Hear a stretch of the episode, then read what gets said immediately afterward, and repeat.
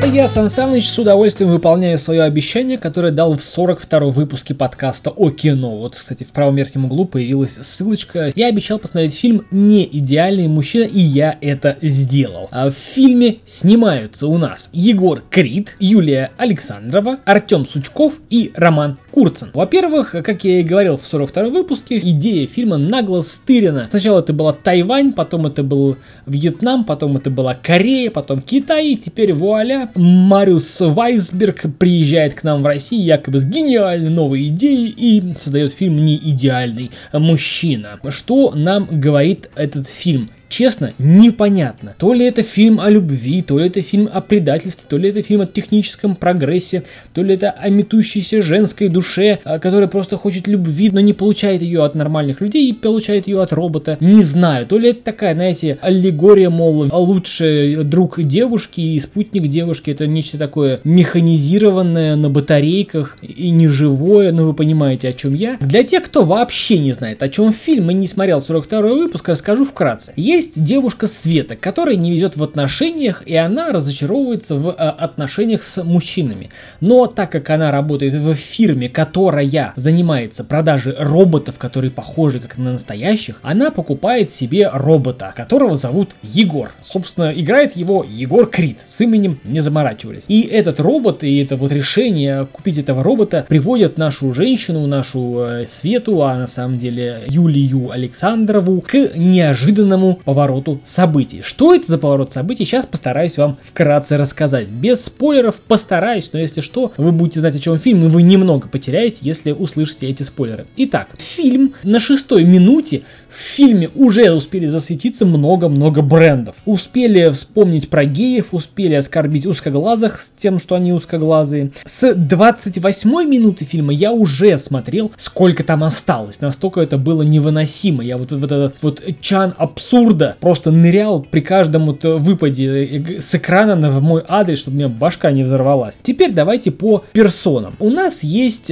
девушка, ее зовут по фильму Света. Я ее называю просто овца. Почему овца? Как овца щиплет травку на лугу, пока ее не грохнут, так и наша Света. Ничего, никакие события на нее не влияют. Персонаж не изменяется, персонаж не развивается ни в одну, ни в другую сторону. Персонаж не делает никаких выводов из э, ситуаций, которые с ней происходят. Персонаж полностью лишен чувства собственного уважения. Персонаж полностью, ну вот вообще полностью идет, в разнос с легендой, которую нам якобы в фильме вбрасываются. Якобы бы она была крутым продажником в Мерседесе, и потом она пришла продавать этих кукол, роботов, и она, ну не может быть продажник, по себе знаю, с таким характером, который, знаете, вот хочешь туда его поведут, ну пошли сюда, хочешь сюда его поведут, ну пошли сюда. То есть ей ее парень изменяет у нее же в квартире, она ему прощает, она говорит, ну переживем это, мы это все. Ей парень говорит, как можно быть такой тряпкой? Он сам себя выгоняет из дома, и она все равно его прощает, она все равно его любит. Далее, касательно парня, бывшего парня, качок, а, зовут его Роман Курцен. Честно, не люблю этого а, актера, но вот именно этот актер, именно этот образ качка был в фильме «Ложкой меда» из всей этой бочки дегтя. Почему? Роман Курцен играет тупого качка, этот тупой качок на протяжении всего фильма, он настоящий. Он такой, какой он, каким его задумал не знаю, режиссер, сценарист, сам актер. То есть он всегда на одной и той же волне. Он всегда э, с присущей качкам э, энтузиазмом там или с точки зрения силы решения проблем, он всегда отыгрывает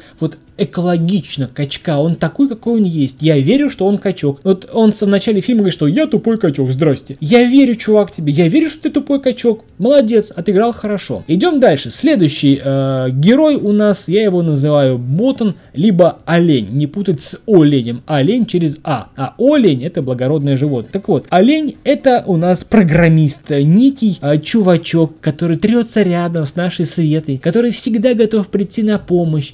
Неважно, едет Света с каким-то мужиком, чтобы они занимались сексом у нее дома, а он будет ждать, пока Света освободится, чтобы проводить ее на ужин. Если у Светы проблемы с каким-то другим чуваком, он едет три часа ночи ей помогать. Кто-то скажет, ну, Сан Саныч, это же просто друг. Да ну, ну, нет, это просто тряпка, олень, который будет ждать, пока она э, сделает три аборта, два развода, и как только рядом с ней место освободится, он будет рядом, чтобы поддержать ее якобы подругу, я делаю так пальцами кавычки, якобы подругу, чтобы быть рядом, чтобы быть настоящим мужчиной. То есть на самом деле это просто уровень половой тряпочки. И еще один персонаж этого фильма, чудесного якобы фильма, Егор Крид. Зовут персонажа Егор, он робот.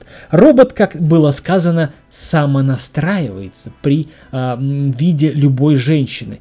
Я не знаю, это вот выпад феминисток в сторону мужчин, типа э, оставь кабеля одного с бабой, он ее тут же в постель будет тащить. То есть верность априори у мужчин не прошита в подкорке. Они тут же, как эти роботы, за любой юбкой будут бегать то есть все мужики козлы. Вот типа такое проигрывается. Я не знаю, это предположение. Вот э, это касательно общих таких э, впечатлений от фильма. Что хотели сказать нам авторы, я не знаю. Подспудно при просмотре этого фильма возникает такая идея, что нам хотели сказать, что мужики не должны быть свободными. Они должны быть при своей бабе, чтобы она присматривала за ними. Все женщины в фильме показаны как самостоятельные и независимые. Главная героиня работает, в то время как ее мужики ждут ее дома с покупками. Она единственный добытчик добытчик в семье. Также нам показывается, что женщина обижается на мужика за то, что она что-то там придумала, сама в это поверила, а мужик не оправдал ее ожидания, и он в этом виноват. Что еще? Также наша главная героиня Света отличилась тем, что она сравнивает два, казалось бы, для нее равнозначных понятия. Бросить испорченного робота и бросить свою мать. А вот э, уходить от гнусных людей э, нужно всегда, неважно, женщина ты, мужчина. Я об этом говорил в фильме «Скандал». Вот в правом верхнем углу появилась подсказочка. Короче, у меня нет слов, фильм полный бред, фильм э, ставит мужиков на уровне полового коврика и собачек в будке, и женщин возводит в ранг добытчиц и главных в семье. И что еще можно сказать об этом фильме? Ложь, провокация, наговоры. Фильм никчемный на единичку из десяти. Смотреть не рекомендую. Был разочарован от просмотра и терпел только чтобы сдержать слово. Это был подкаст о кино. Мнение о фильме не идеальный мужчина, а это Саныч. До скорых встреч, до лучших фильмов.